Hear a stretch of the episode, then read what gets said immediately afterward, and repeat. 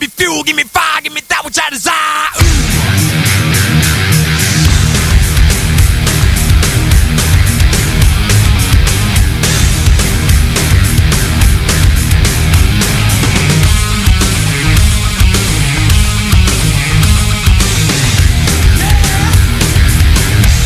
Bueno, para aquellos que nos acusan de violencia intrafamiliar por ver el fútbol americano, es momento de escuchar.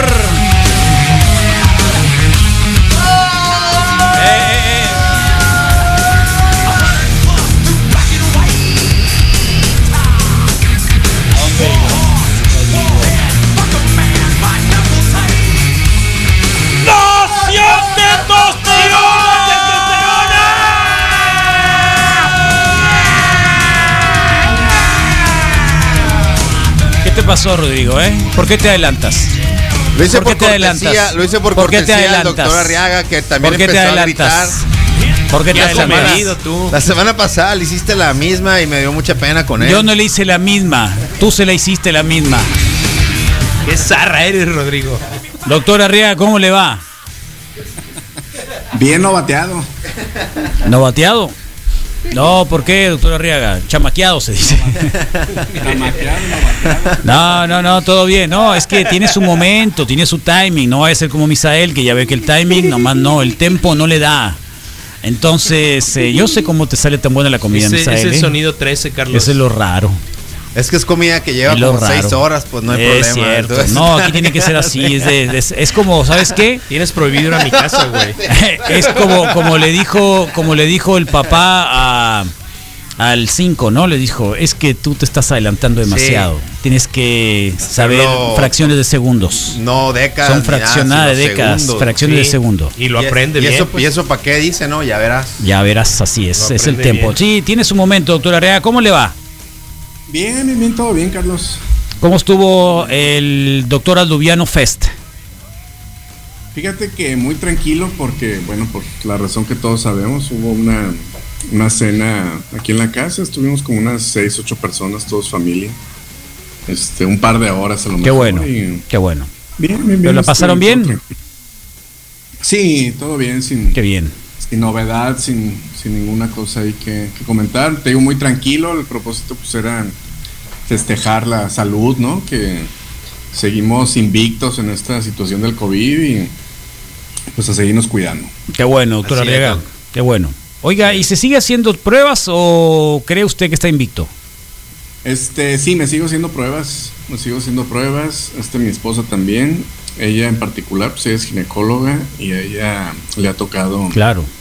Ahorita ya cada vez menos, pero pues eh, muchísimos casos de, de COVID en embarazadas y, y, pues somos grupo de riesgo, estamos, estamos en la, en la primera línea y tenemos que seguirnos cuidando, entonces digo festejando eso, que, que ha habido salud, este se supone que, que no somos eh, o que no seríamos tan vulnerables por la edad, por la condición general de salud, pero pues esto no es Claro. garantía para nadie. así No, que, sí, para nada. Bueno, Sí, pues, no. eh, ¿qué nos cuenta, doctora Arriaga? Pues primero que nada, Carlos, y discúlpame el atrevimiento, casi nunca lo hago, pero quiero mandarle saludos a un amigo que me encontré ayer en un quirófano, el doctor Iván Vibriesca. Él es anestesiólogo. y Uy, es- qué suave. Exacto. Son los amigos que hay que tener, eso, los anestesiólogos, que no, doctor. Exactamente, Y es, es fiel oyente aquí del auditorio de la, de la radio. Y este, ya Buena comentamos muchos detalles aquí de la, del programa. Así que le mando muchos saludos a Iván, un amigo muy querido. Y pues aprovechar aquí el espacio. Iván Vibriesca, un saludo grande desde la Nación Testosterona para todos los anestesiólogos del mundo. A ver qué día lo invitamos. Cuando quieran, más que traiga barbitúricos. Sí, que se ponga. Por su, que no se los acabe. Así como tú con las Viagras, pues. Oh, dejen pasar al doctor Oye. Arriaga, hombre. ¿Qué va, Misael? Qué que respetuoso Es un eres. medicamento muy saludable, el Viagra. Es un medicamento muy bueno, ya nos hemos platicado. Sí, sí, sí, doctor. Sí, tal cual. Viagritas, le dicen. dolor al- de cabeza. Viagritas. ¿Quién dijo Viagritas otra vez? Rodrigo, ¿no? Viagritas. Viagritas. Las Viagritas. No, ahí está. Pues ah, el doctor Vibriesca, por supuesto, con todo respeto, un abrazo y que, que esté muy bien. Sí, pero no deje de. Ya, ya, ya, ya, ya. No deje ¿eh? de volar. Ahí está. Bueno, pues mira, dos, este, dos temas el día de hoy. Eh, primero, comentar, eh, dándole seguimiento a la situación esta del, del COVID y de las vacunas. Hace algunas semanas, un, mes, mes y medio, platicábamos de todas las, las empresas y las universidades que están en este, en este proyecto del desarrollo de la vacuna. La más avanzada, pues evidentemente es la de la AstraZeneca con la Universidad de Oxford. Ellos ya tienen un par de semanas en la fase 3, que es la última fase de investigación y de pruebas. Es una fase de investigación a gran escala. Aquí ya se puede hablar de miles de voluntarios que, que reciben la, la dosis que se ha ido perfeccionando para saber si efectivamente puede salir al, al mercado como tal de una manera segura. Entonces, la noticia fue hace un par de días donde un voluntario de este plan de, de la vacuna de, de, la universidad en el Reino Unido, pues se le aplicó la, la, dosis que se está contemplando y un par de días después empezó a presentar síntomas neurológicos relacionados con mielitis transversa. La mielitis transversa es una enfermedad neurológica que se caracteriza porque no permite el intercambio de señales nerviosas entre el sistema nervioso central, que es el cerebro, que es el que comanda todas las acciones del resto del cuerpo, y el sistema nervioso periférico. Estas señales nerviosas se transmiten a través de estímulos eléctricos. Toda la, toda la red neuronal y celular que existe en el cuerpo está comandada por estímulos eléctricos y así co como conocemos los cables que conducen eléctrica en las instalaciones de los edificios, el, el, sistema que conduce la electricidad va recubierto de un material aislante para que la señal llegue solamente al lugar a donde va dirigida. Si no existiera este aislante, que es la mielina, entonces la señal nerviosa se perdería y no podrían cumplirse las funciones. La mielitis transversa es una condición donde se inflama estos, eh, estas vías de comunicación nerviosa y la mielina, que es el aislante, se pierde. Entonces, el primer efecto es que la señal no llega a su destino y en consecuencia, pues esa parte del cuerpo que había recibido una indicación, una orden, no se empieza a cumplir. Las principales o las, los signos o los síntomas más frecuentes y afortunadamente menos graves tienen que ver con debilidad, con fatiga. Conforme es más avanzada la mielitis transversa, el paciente puede presentar alguna dificultad para, para caminar. El, el pie o las extremidades son tan débiles que no pueden caminar o tienen una, eh, una forma de caminar claudicante, este, deficiente, y conforme se siguen perdiendo las señales nerviosas, pues empiezan a perder funciones. Hay algunas situaciones donde ya empieza a haber cuadros dolorosos, empieza, a haber cuadros de parálisis, donde no se pueden mover, por ejemplo, los nervios que controlan el vaciamiento de orina o los nervios que controlan el vaciamiento de la materia fecal, donde no se pueden controlar porque no les llega la señal nerviosa a consecuencia de la mielitis transversa. Entonces, esta mielitis transversa, en este paciente en particular en el Reino Unido, no se sabe todavía bien a bien si es efecto de la vacuna o si es efecto de la misma enfermedad. Las enfermedades virales como tal, como el sarampión, por ejemplo, la rubiola, la varicela, se ha demostrado que la enfermedad puede producir mielitis transversa.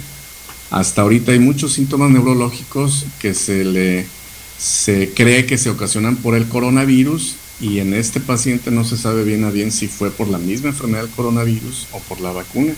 La primera sospecha y la primera responsabilidad de los que están realizando esta vacuna pues es detener eh, la fase de investigación y llegar a, a conocer en la medida de lo posible el origen de esta afectación. Si la mielitis transversa que presentó este paciente es ocasionado por la vacuna, entonces el laboratorio tiene que volver a rediseñar todo el proceso de producción para ajustar dosis, para ajustar la forma de acción de la vacuna para que sea segura para las comunidades. Esto tampoco es algo raro. Fenómenos como mielitis transversa se registraron cuando se estuvo haciendo la vacuna contra la rabia, por ejemplo. Cuando se hizo la vacuna contra la varicela, también se demostraron eh, casos de pacientes que demostraban esta afectación nerviosa y hay muchas otras enfermedades como algunas enfermedades autoinmunes como el lupus eritematoso, por ejemplo, que también pueden eh, despulir estas sustancias aislantes de las señales nerviosas y ocasionar mielitis transversa.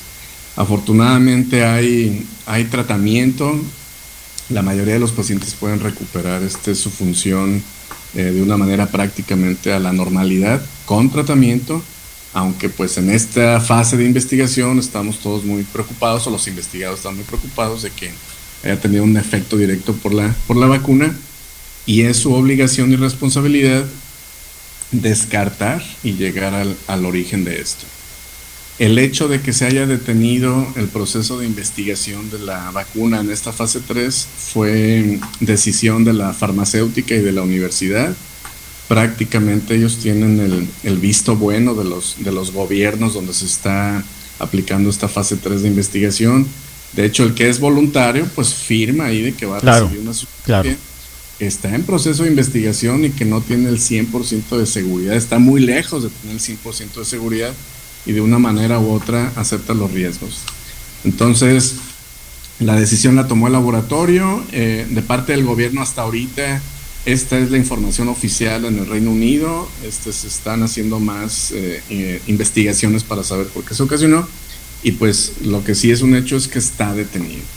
No se están aplicando más vacunas de esta empresa hasta que no se aclare la, la situación. Sí, ya vimos. Y los rusos siguen acá bombardeando que van a llegar 32 millones de dosis, de acuerdo con la información de ayer, antier también, con el Sputnik 5. Y los gobiernos también son responsables de saber si se administra o no, ¿no? Por supuesto, parece que lo va a comprar un laboratorio, no sabemos hasta dónde.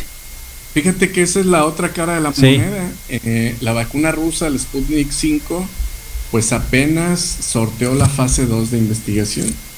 Y la fase más dura, más larga, más cara y, y de, que presenta otros riesgos, pues es precisamente la fase 3. Mientras esa vacuna ni siquiera entró a la fase 3, eh, el día de ayer ya salió al comercio público en Rusia. En Rusia ya puedes comprar la vacuna como Órale. tal para aplicártela, aun cuando no está eh, cumpliendo con toda la normativa de este, del desarrollo de estos, de estos medicamentos o estas vacunas. Cabe señalar que siempre que se hace el diseño y la preparación para generar un medicamento nuevo, todos los medicamentos, todas las vacunas, este, pasan por este mismo, esta misma ruta de, de investigación y de desarrollo para llegar a tener un medicamento seguro. A pesar de eso, todos los medicamentos tienen leyendas de cuidados especiales. Este medicamento te va a ayudar para tal cosa, pero puede ocasionarte esto y aquello en tales personas. Entonces, se han desarrollado con muchísima seguridad y esa es la importancia de que los pacientes reciban esos medicamentos siempre sobre supervisión médica. Si las autoridades sanitarias no ven seguridad en el desarrollo de una vacuna o un medicamento, simple y sencillamente nunca sale a la luz, nunca sale al, comercio, nunca sale a la venta. Entonces, este mismo efecto, como te decía, de la mielitis transversa se reportó en el desarrollo de la vacuna de la rabia y de la varicela. Eso atrasó aproximadamente entre 6 y 8 meses la aparición de la vacuna para esas enfermedades.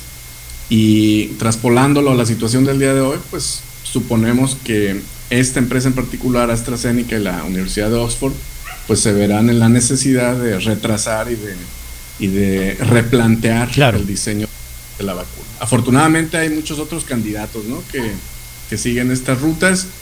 La otra cosa es que la competencia, por así decir, el desarrollo de las demás vacunas, pueden aprender lo que está eh, sucediendo ahorita con AstraZeneca para prevenir que suceda con ellos también y, y seguirle dando más seguridad al, al medicamento. Bien, doctor. Hoy, doctor, eh, digo, no sé si por ahí lo traes en el como que sí, que hoy es el Día Internacional para evitar el, el suicidio como tal. Eh, y nos preguntábamos un poco sobre las terapias, sobre los psiquiatras, el otro día también, sobre todo ese trabajo que hacen también de alguna manera. Eh, ¿Qué opinión te merece el trabajo que hacen psiquiatras, sobre todo en estos tiempos? Bueno, mira, este, la salud mental es eh, un caso aparte. Eh, muchas de las enfermedades orgánicas, por el solo hecho de que no te duele una parte de tu cuerpo, uno asume que es sano y no necesariamente es así. En la cuestión de la salud mental, esto puede ser peor. Desde el medio social en el que convivimos, desde nuestra infancia hasta el día de hoy, todo eso puede ver involucrado la forma de nuestro desarrollo de nuestra salud mental. Y probablemente el día de hoy, nuestro ritmo de vida, nuestra nutrición, nuestro trabajo, nuestra cuestión emocional, sexual, la cuestión ambiental como esto de la pandemia, pues se ha visto que está permitiendo el crecimiento acelerado de enfermedades mentales. Eh, referente al suicidio, pues este es un problema bien complejo. Tiene muchas situaciones en contra porque la salud mental tiene también algo de estigma y algo de tabú. Es difícil aceptar cualquier enfermedad, pero cuando un paciente recibe la sugerencia o recibe la indicación de que necesita atención por un psicólogo, por un psiquiatra, eh, siempre o la mayoría de las veces podemos tener una respuesta negativa. Eh, puede parecer hasta ofensivo la sugerencia de que vayamos a visitar a un, a un psicólogo, a un psiquiatra. Volviendo al tema de la pandemia, pues definitivamente que lo está agudizando. Las cifras respecto a suicidio es- van a la alta prácticamente en todos los, en todos los continentes. Las últimas estadísticas que tenemos en México, por ejemplo, en el año 2018 fueron casi 7 mil muertes por suicidio. La, es la tercera causa de muerte para los jóvenes entre los 15 y los 20 años, Carlos. La tercera causa de muerte entre los 15 y los 20 años. No, Definitivamente sí. una- es una situación este, Casi Eh, pandémica, ¿no? pues muy delicada. ¿Perdón? Casi pandémica, te digo. Exacto, de hecho pandémica, te digo, en todos los continentes, Todo en todos los estratos económicos, este, es una, es una enfermedad o es una manifestación de enfermedades eh, psicológicas, psiquiátricas que va, que va en aumento. Ciertamente hay que decirlo también, pues eh, hay mucha más información que antes al respecto y suponemos que tenemos mejor acceso a servicios de salud mental. La verdad es que hay muchas líneas de atención. Eh, por ejemplo, hace 20 o 25 años no contábamos con psicólogos en las primarias. Algunas escuelas de instrucción primaria particulares eh, contaban con alguna asesoría psicológica para los papás, para los maestros, pero a lo mejor ni siquiera para los alumnos. Hoy en día, en nuestro país, en la inmensa mayoría de las escuelas primarias, tenemos algún asesor, algún especialista en psicología que le ayuda a los maestros, a los alumnos, a los empleados y que tienen su consulta o sus citas diarias siempre llenas. Finalmente el niño lleva a la escuela las situaciones mentales o emocionales que vive, que vive en su casa. Lo hemos platicado otras veces, hay, hay niños que tienen responsabilidades que no les corresponden. Hay niños que se tienen que hacer de comer para ellos, hay niños que tienen que cuidar a sus hermanitos, que tienen que cuidar a los abuelitos, que viven violencia intrafamiliar en la casa con, con sus papás, en fin, un sinfín de, de abusos y pues eso se manifiesta psicológicamente y en las atenciones que tenemos en las escuelas primarias, desde ahí se, se empieza a identificar. Entonces, yo pienso que sí hay mucho avance al respecto, como el día de hoy, que es el día de la hacer conciencia sobre la prevención de suicidio, pues hacer llegar este tipo de información a toda la, la población. Muy bien, doctor Arriaga, pues ahí está un poco. ¿Cuál es tu equipo de fútbol americano? Los Steelers, ¿eh? También, Los otros Carlos. Steelers, otros Steelers. Los campeones de campeones. De campeones de, pero hace rato ya que no ganan nada. Creo que por ahí estaba la lista de quienes, quienes ganaban hace, que tienen como 14 años. Se dedicaron a vender Este- toallas, pues. Sí. A vender. ¿A qué? Perdón. Terrible Toes, las, Sí, eh, las se toallas. dedicaron a vender souvenirs, pues. Bueno, este, no voy a caer en provocación. Oh. En provocaciones, pero este año vamos a refrendar toda la trayectoria y A ver. iremos viendo semana a semana. Y si no, los espero en la clínica, dijo. Y sacó el dedo. Octubre es la, es la si meta. no, los espero en, en noviembre, acuérdense, Dulce noviembre. Noviembre. Doctor Arriaga, que tenga un muy buen fin de semana como siempre. Un abrazo como siempre y nos vemos próxima semana, ¿no? Mucho gusto de saludarlos, muchas gracias, que tengan bonito día. Saludos al, al, al señor, al doctor este, ¿cómo nos dijo que se llamaba? Doctor Iván Vibriesca. Vibriesca. No se te olvide, Saludo. Rodrigo. Saludo, Por Iván. favor, Ibriesca. El macizo. Gracias, doctor Arriaga. Vale, gracias a ustedes, buen día, hasta luego. ¿Te la sabes la canción? observo alrededor, la revista y el televisor, me muevo para aquí, me muevo para allá, no bla a caballo, lo tiene que matar, que Caballo, me caballo, chorizo, que caballo. ya va a llegar, que cocinen a la madre de caballo y al papá y a los hijos, si es que tiene, o a su amigo el presidente, no le dejen ni los dientes porque Menem, Menem, Menem se lo gana y no hablemos de pavados, si son todos traficantes, y si no el sistema qué, y si no el sistema qué,